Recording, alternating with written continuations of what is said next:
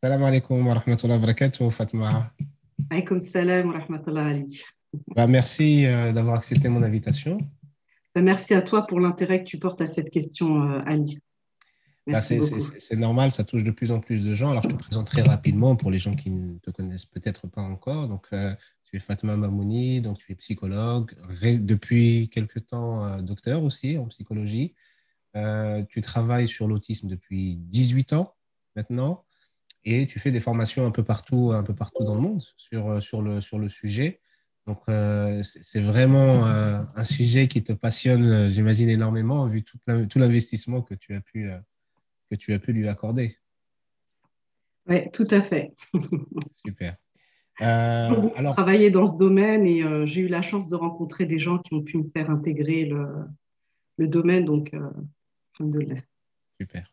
Bah, je vais profiter de ta présence pour que tu puisses un peu nous expliquer. On va parler de l'autisme donc pendant, pendant toute cette émission.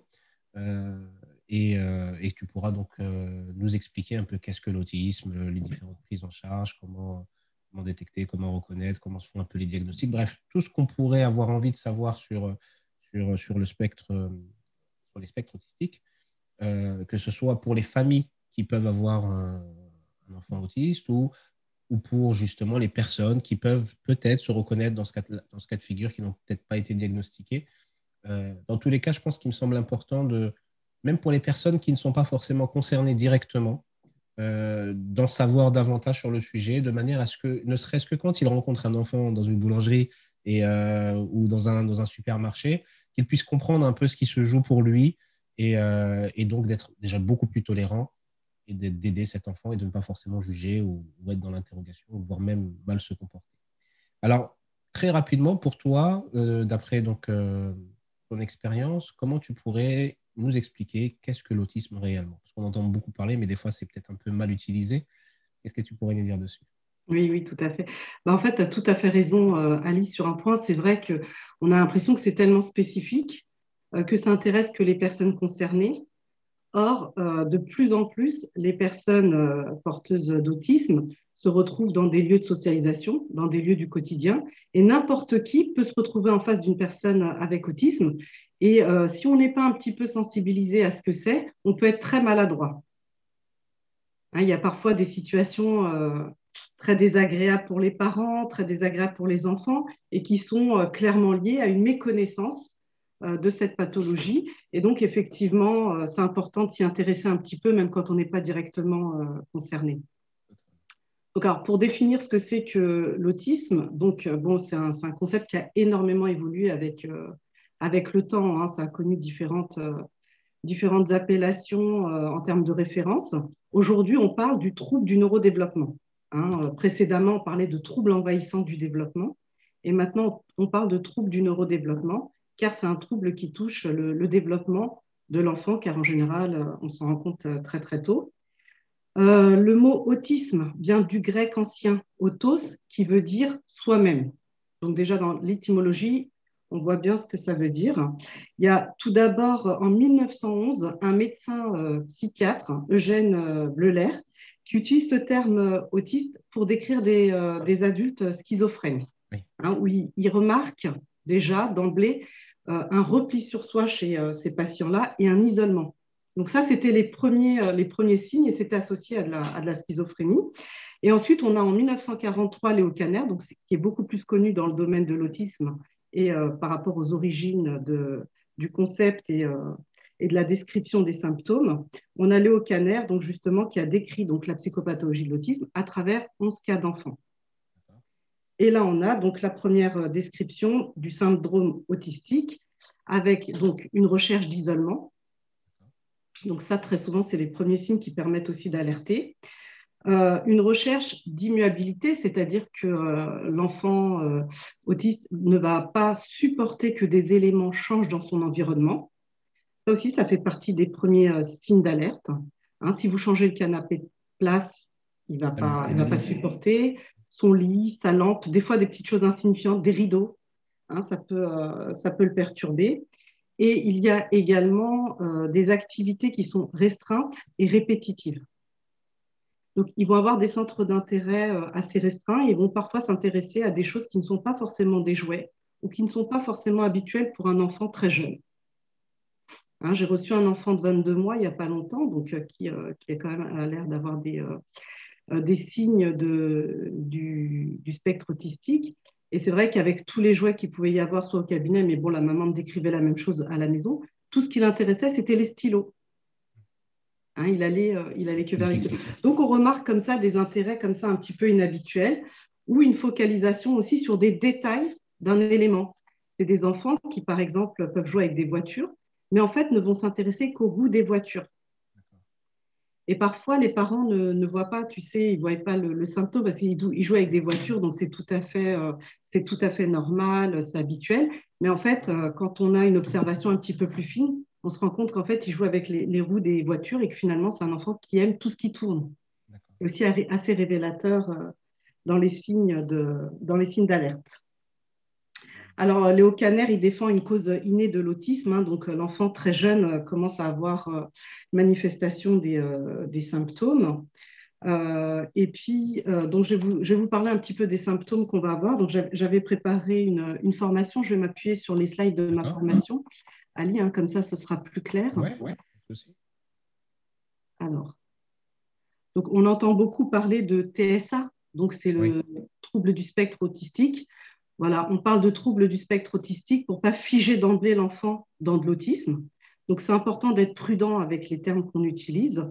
Et puis l'enfant est en développement, donc on ne va pas non plus euh, le figer dans un diagnostic dès les premiers symptômes car s'il y a une prise en charge précoce, et on verra après donc l'importance de la prise en charge, on va voir comment, euh, comment ça peut évoluer, comment ça peut bouger. Et on avait aussi vu qu'il y avait plusieurs types aussi d'autisme, c'est-à-dire que tout à fait. Tous, les autismes ne sont pas, tous les autismes ne sont pas identiques. Oui, tout à fait, tu as tout à fait raison, et notamment l'autisme d'Asperger, qui parfois pose question, les gens se disent, mais euh, qu'est-ce que c'est que ça? Est-ce que c'est de l'autisme? Et puis parfois, quand on voit des enfants autistes, les, personnes ont l'image de l'autisme d'Asperger, qui est une forme d'autisme qui a été beaucoup vulgarisée à la télé. Hein, notamment, on connaît bien le film Rain C'est une forme d'autisme, effectivement, avec, une, avec des compétences, des compétences intellectuelles souvent qui dépassent la normale dans un domaine bien précis. Mais ce sont des personnes qui gardent beaucoup de difficultés dans les interactions sociales, notamment. Et ça, oui, c'est effectivement, il y, a, il y, a, différentes formes d'autisme. On verra après aussi qu'il y a des comorbidités c'est-à-dire d'autres troubles avec l'autisme que l'on observe assez souvent.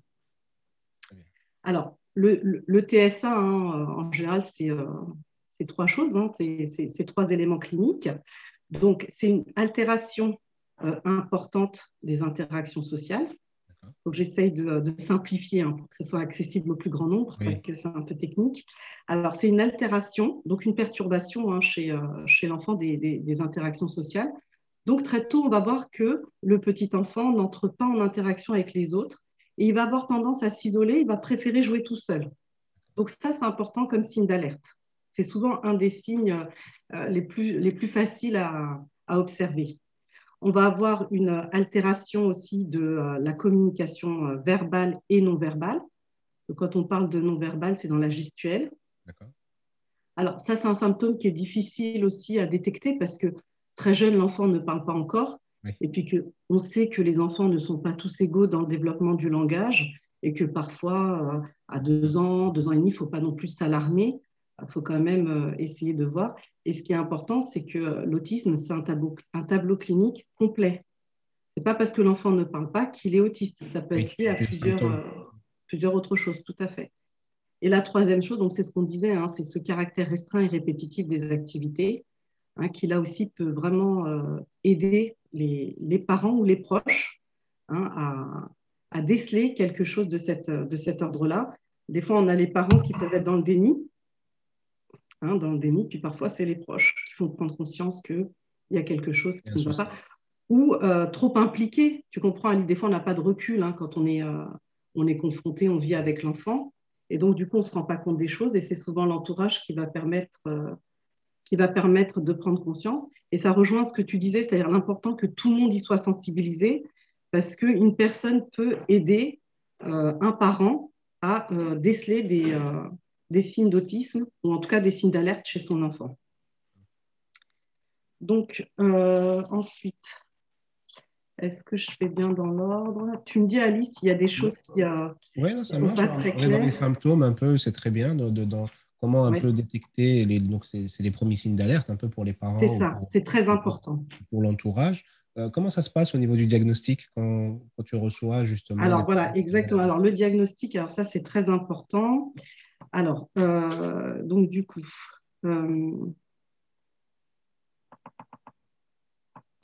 alors, pour réaliser le, diagnostic euh, Ali, alors tu sais, parfois il y a des parents qui, euh, qui ont des suspicions et qui vont voir leur médecin, sauf que le médecin n'est peut-être pas sensibilisé ou suffisamment formé. Hein. C'est vrai que l'autisme, ce n'est pas, euh, pas un grand chapitre hein, dans la formation des, de nombreux professionnels. Hein.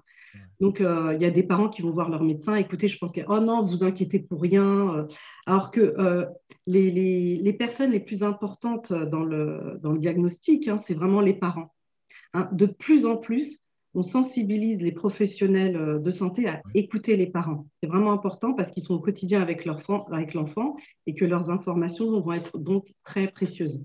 Donc, pour réaliser un diagnostic Ali, il faut avant tout avoir une connaissance de la pathologie, c'est très important, de connaître les, euh, symptômes, d'avoir une petite expérience clinique, c'est-à-dire d'avoir déjà vu hein, des personnes avec euh, autisme, voir comment ça se, manifeste.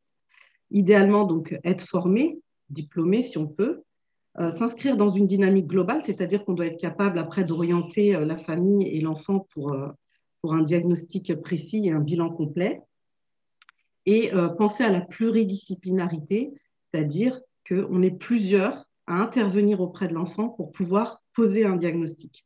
Hein, il ne s'agit pas d'une vision fermée et, euh, et Ce n'est pas une seule personne qui émet le diagnostic, euh, c'est plusieurs professionnels qui vont voir l'enfant et ils vont se joindre, c'est ça, dans le, dans le diagnostic qui pourra être émis Voilà, alors c'est vrai que tu sais, c'est un, un, peu compliqué parce que bon, il y, y, a toute la question des bilans, des médecins, etc.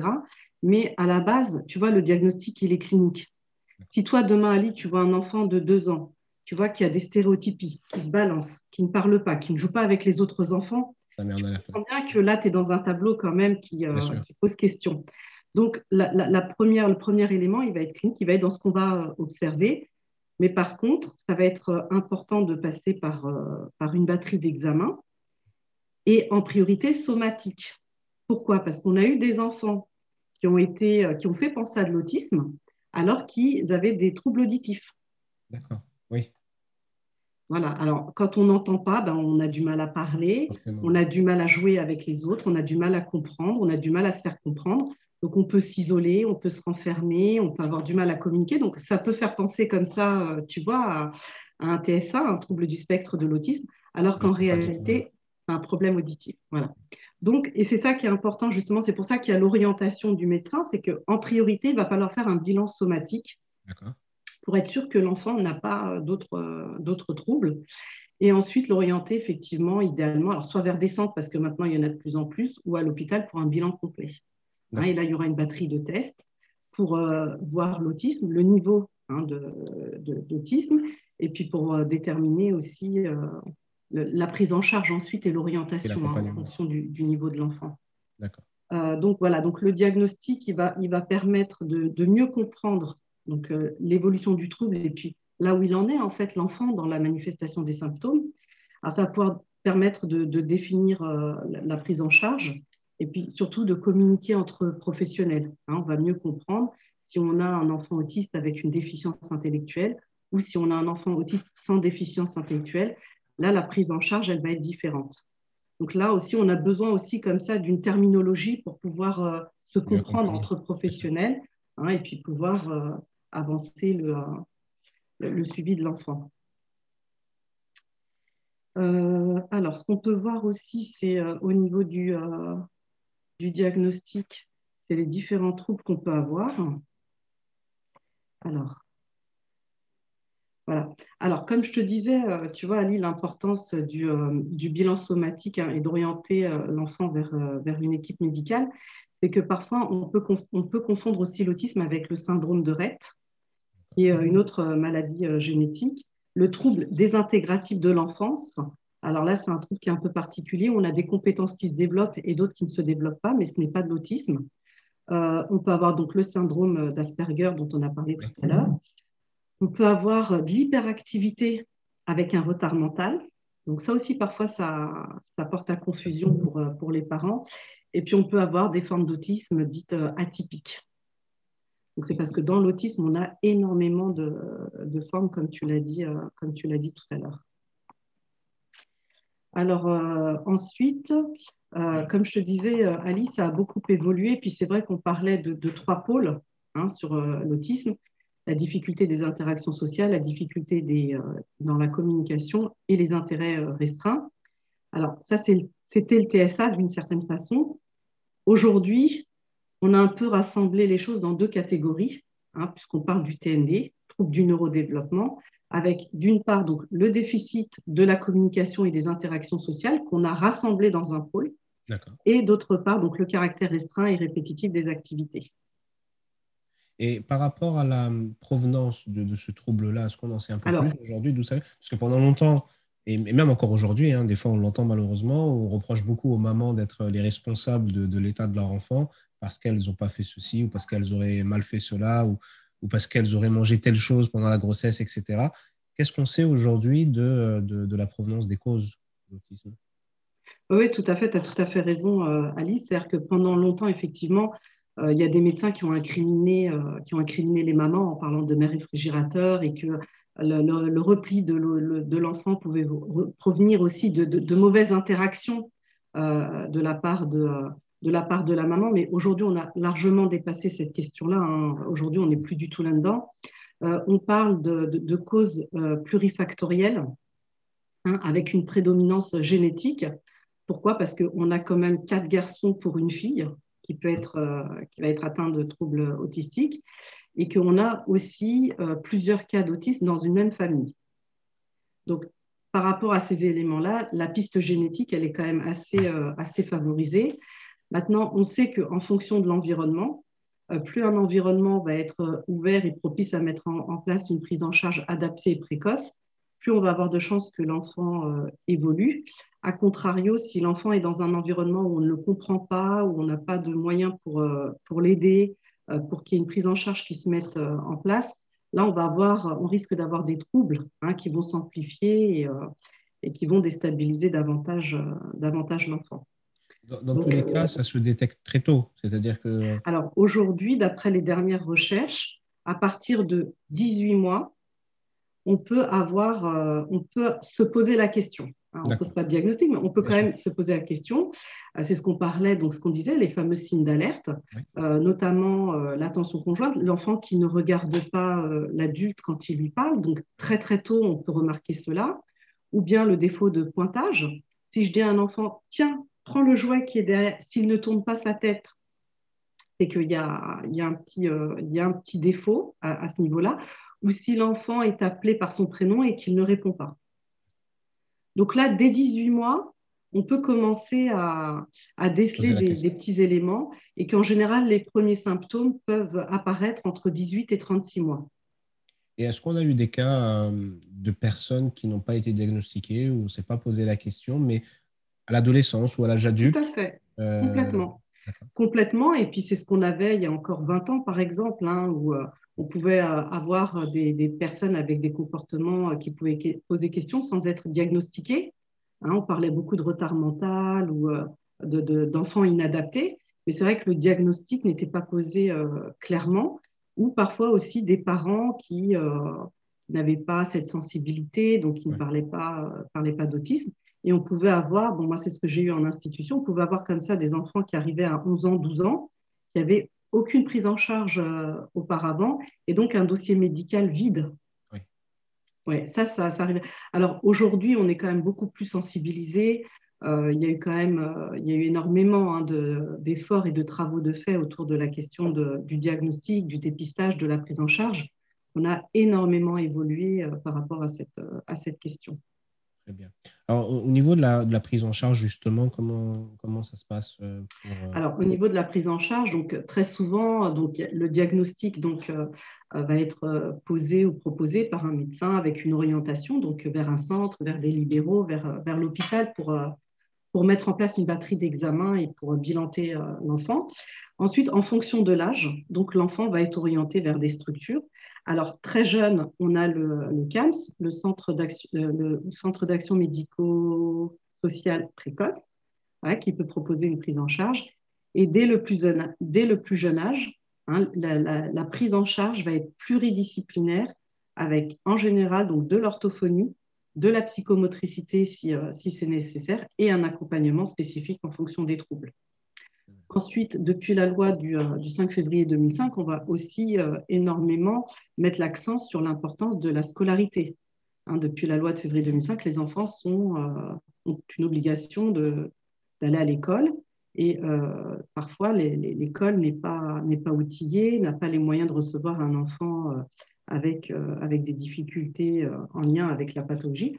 Donc, l'enfant peut être orienté vers une école, vers une autre école, pour une école d'affectation, voilà, pour un, pour un suivi spécifique. Alors, il y a soit effectivement, tu sais, l'entrée à l'école qui est préconisée. On va toujours essayer de faire en sorte que l'enfant puisse rester dans un milieu dit ordinaire, Hein, parce qu'on sait que la socialisation va permettre à l'enfant, surtout quand il est très jeune et qu'il est dans les capacités d'imitation, on va essayer de le mettre dans un, lieu, dans un milieu ordinaire pour qu'il imite les bons comportements.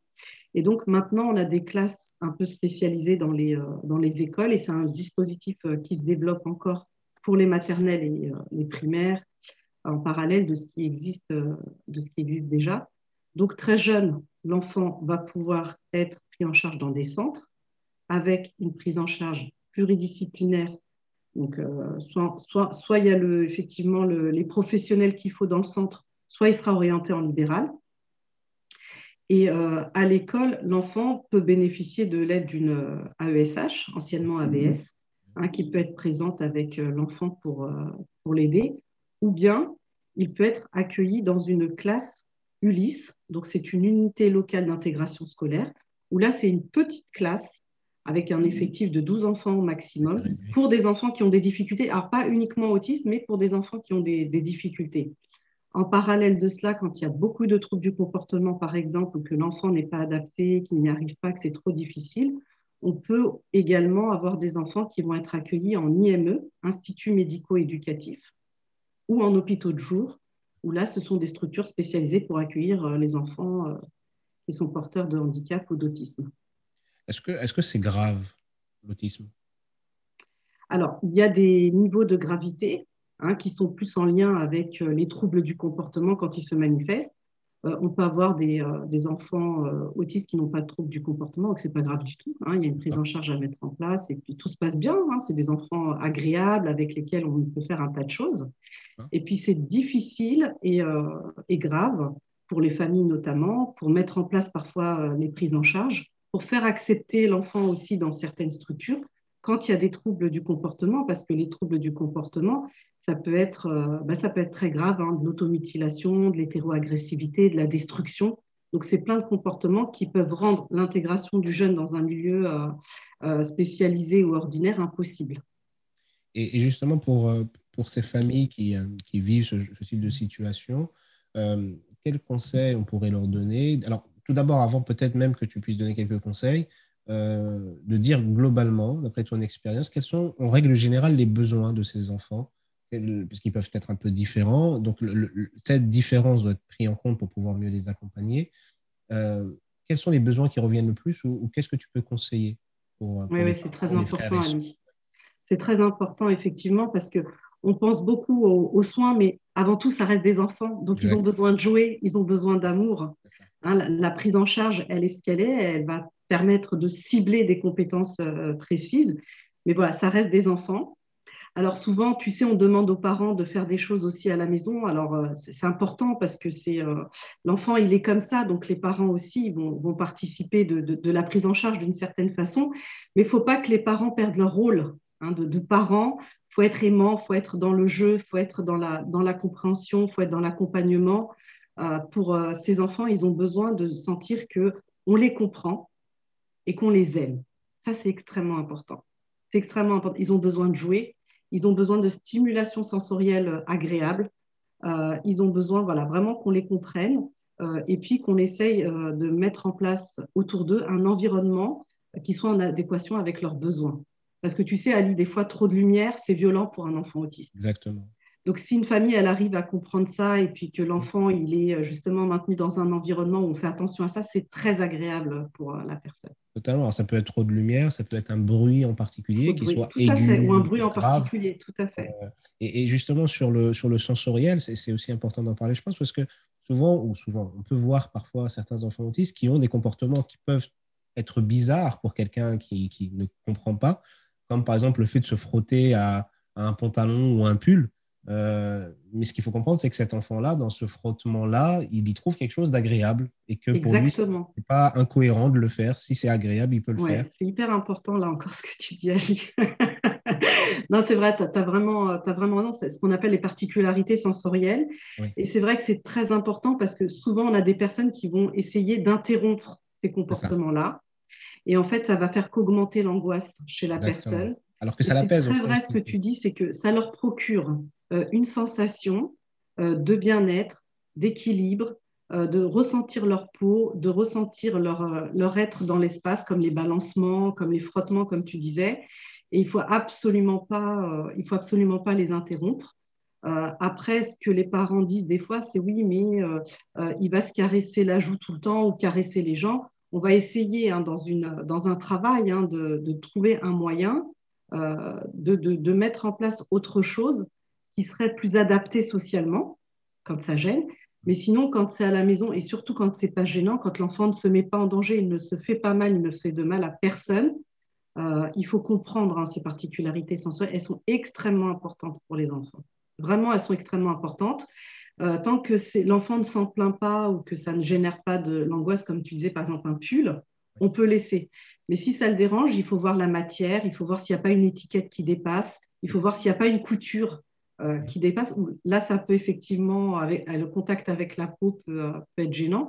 Mais sinon, effectivement, comme le fait de se balancer, là, qui correspond à des, besoins vestibulaires hein, euh, pour l'enfant, où il se balance, il trouve son équilibre, ça lui fait du bien, il ne faut pas, il faut pas l'en empêcher, surtout pas. Ça. Et, et, que ceux qui, qui rencontrent ce type d'enfants, qui ne se disent pas forcément, parce que c'est souvent le réflexe des, des adultes, ah, l'enfant il est mal élevé, il double devant tout le monde, il double tout le monde euh, quand, quand, on fait la queue, etc.